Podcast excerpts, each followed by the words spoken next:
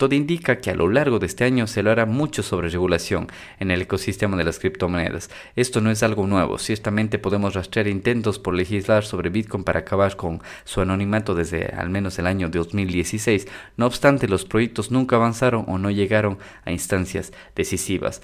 En el 2023 la historia podría ser diferente. Los criptoactivos se popularizaron muchísimo en los últimos dos años. De hecho, más de la mitad de quienes poseen estos activos los compraron por primera vez en el año 2021. Pero también es una realidad que escándalos como los del ecosistema de Terra y el exchange FTX les han costado decenas de miles de millones de dólares a un gran número de personas en todo el mundo. Es lógico entonces que los principales entes regulatorios intenten meter mano en el asunto.